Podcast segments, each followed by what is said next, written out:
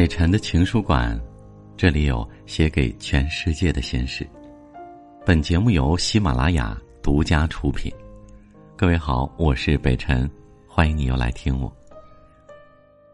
人生进退啊是常事，关键在一个“熬”字，火候到了，滋味自然就有了。人生含百味，有人说人生如粥，温润平淡。有人说人生似药，苦口利病；也有人说人生若汤，悠远醇厚。可无论人生呈现出哪种滋味，这滋味都必然是在悠悠岁月中亲身经历而得的。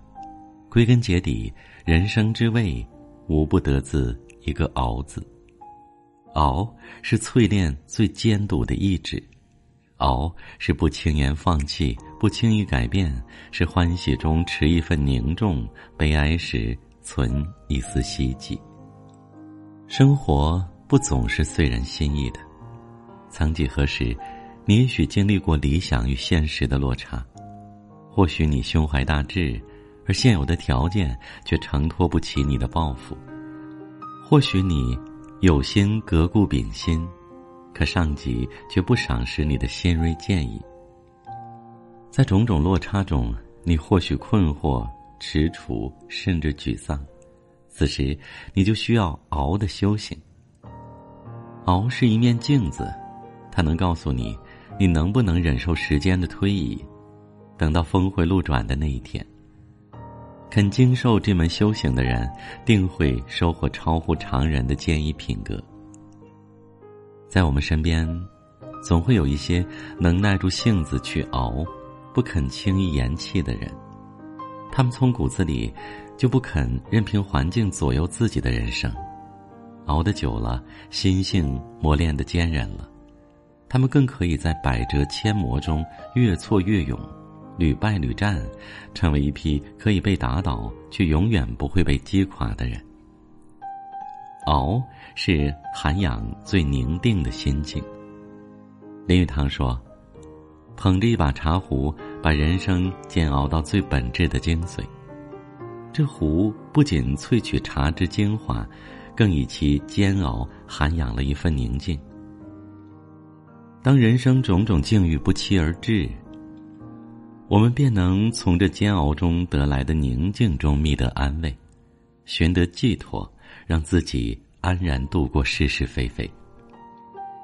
西汉名臣韩安国曾经历过漫长的牢狱之灾，他才华横溢，出狱日时受狱卒欺凌，心有不甘，反问狱卒：“死灰就不会复燃吗？”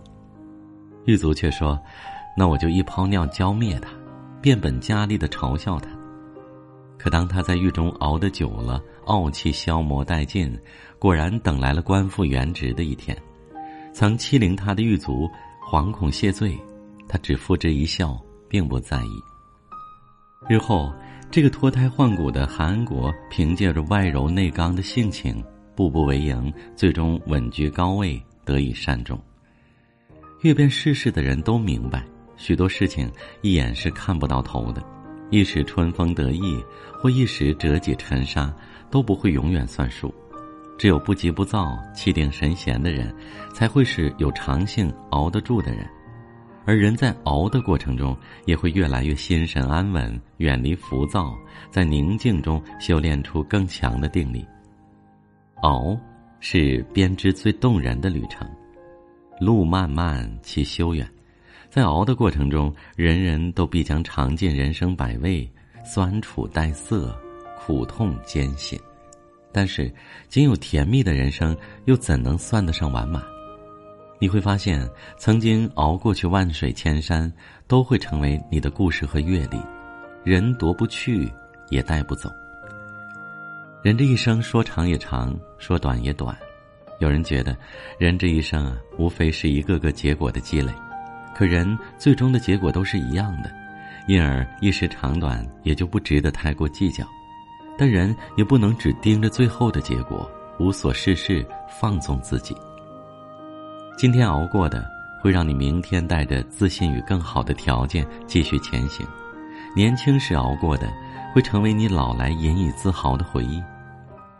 人生如逆旅，我亦是行人。一生曾熬过大风大浪，有过披荆斩棘的故事，自然比春风秋月等闲度来得更好。如若你回忆起来，发现自己不过是在被窝里缩了一辈子，再如何追悔莫及，都不会有重来的机会了。最劲道的面，无不经历过百打千锤。最锋利的剑，无不经历过千锤百炼。若无熬，就没有坚韧的性格、精进的志业，甚至值得品味的一生。所以，请铭记，人生是熬出来的，而熬也正是人生最深的滋味。